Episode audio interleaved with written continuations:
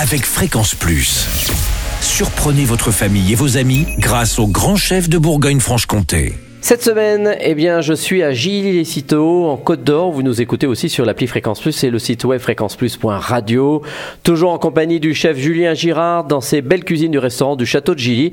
Bonjour chef. Bonjour Charlie. Alors, dernière recette, bien sûr, c'est le dessert. Et aujourd'hui, euh, vous nous proposez quelque chose qui est encore de saison. hein, c'est la poire, la poire pochée à la bourguignonne. Donc ça sent le vin, ça. C'est ça.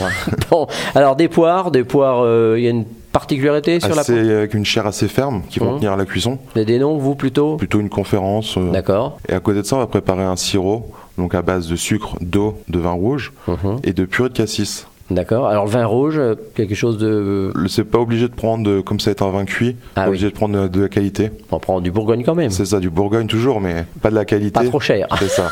Parce que pour ça une, serait cuis- pour une dommage. cuisson, ce serait dommage. D'accord. Donc euh, une fois qu'on a son vin, Une fois qu'on son vin, on, pr- on mélange tout le vin rouge, le cassis. On peut mettre quelques badianes, quelques cannelles, bâtons de cannelle, histoire d'infuser, donner du goût. Même mettre des écorces d'orange. ah oui, on va se rapprocher euh, Du vin chaud. Du vin chaud, c'est ça. Exactement. Une fois que tout est chaud, on va comment On va éplucher les poires, on va mettre les poires à l'intérieur du sirop. On va les faire cuire pendant une quinzaine de minutes, qu'ils soient bien colorés, ils vont sortir avec une belle couleur rouge, rouge euh, de la couleur du vin. Ouais. Une fois que c'est cuit, on les retire, on les met refroidir, et à côté de ça, on peut faire avec une petite glace, vanille, chantilly, et c'est prêt à servir. Eh ben voilà, comme ça on finit bien le repas et euh, on, on attaque cette rentrée de façon sympathique. Merci en tous les cas, euh, Julien Girard nous avait accueillis ici dans ce beau château. Vous êtes là depuis combien de temps vous Moi, ça va faire deux ans. Deux ans. Donc, euh, et ce château va se transformer hein, dans quelques mois euh, pour euh, de retrouver une nouvelle splendeur.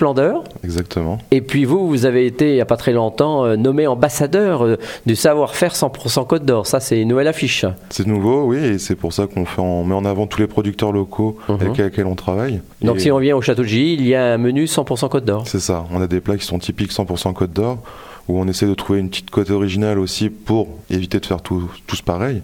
Mhm. Mais on, on est du 100% Côte d'Or, nos plus proches producteurs, et à 6 km. Ah oui.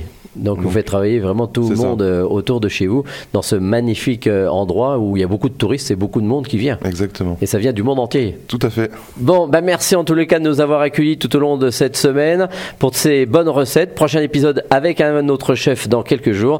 Et d'ici là, chouchoutez vos papilles. Chaque semaine, découvrez les meilleures recettes des grands chefs de Bourgogne-Franche-Comté. Du lundi au vendredi, à 5h30, 11h30 et 19h30, chouchoutez vos papilles. Fréquence Plus.